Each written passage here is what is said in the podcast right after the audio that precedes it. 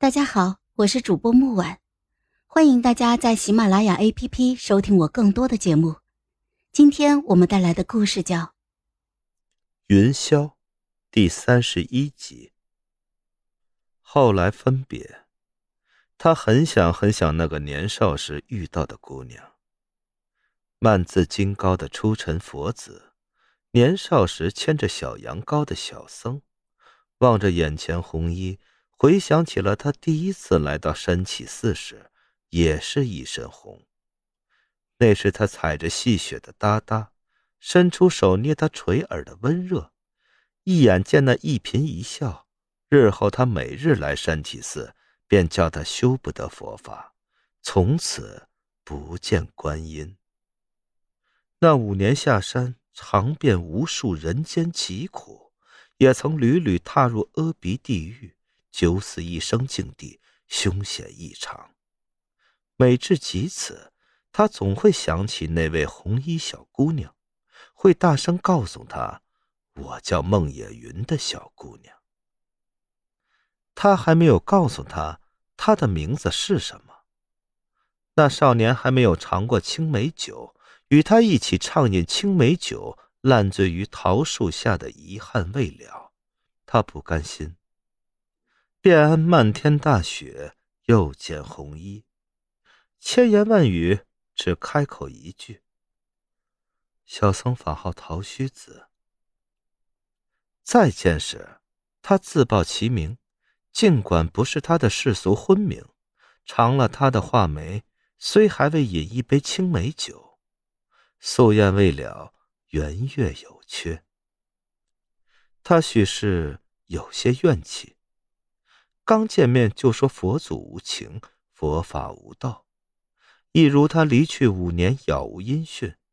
他问过佛祖，他的信徒是否安好，也曾去问方丈归期，可方丈只是说有期。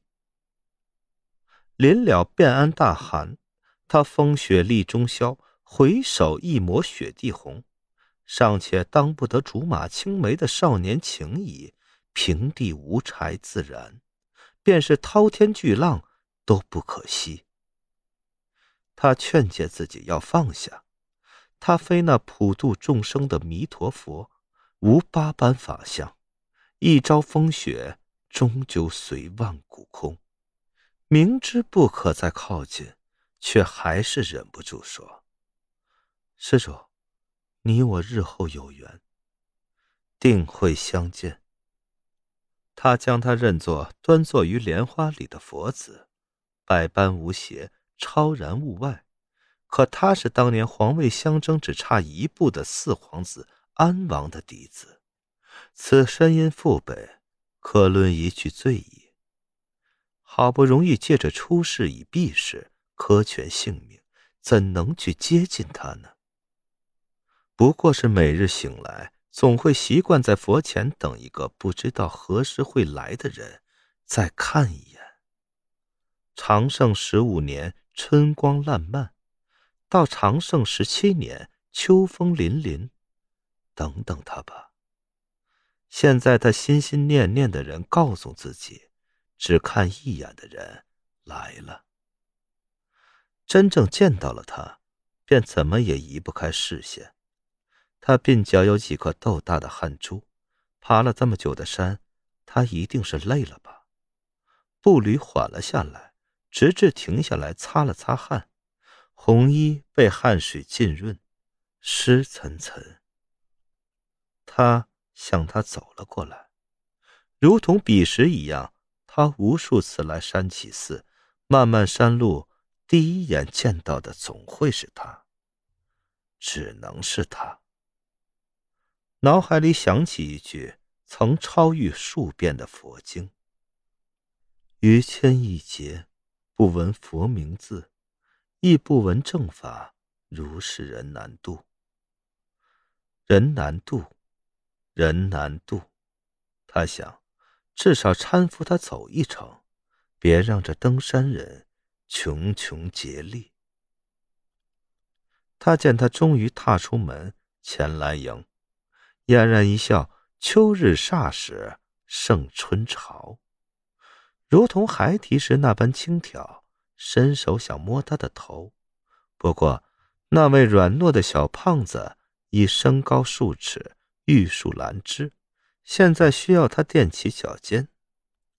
他又弹了他一个脑瓜崩，他哭了，真奇怪，明明是他疼，他哭什么？可他一难受，他就觉得是他的不是。他那么委屈，他嘴笨，不知道说什么，只会说对不起。对不起，长盛十五年到长盛十七年，没有在你身边。白玉佛背着女阎罗下山，下山了。孟野云，以后你就有我了。可是他们没有以后了。原来这就是孟野云说的处罚：罚他千秋万载，罚他千金石路，罚他百代孤独。他不认罪。罢了，还是认罪吧。好了，本集故事就到这儿，我们下集见，记得订阅和点赞哦。如果你有喜欢的故事，也欢迎在留言区告诉我们。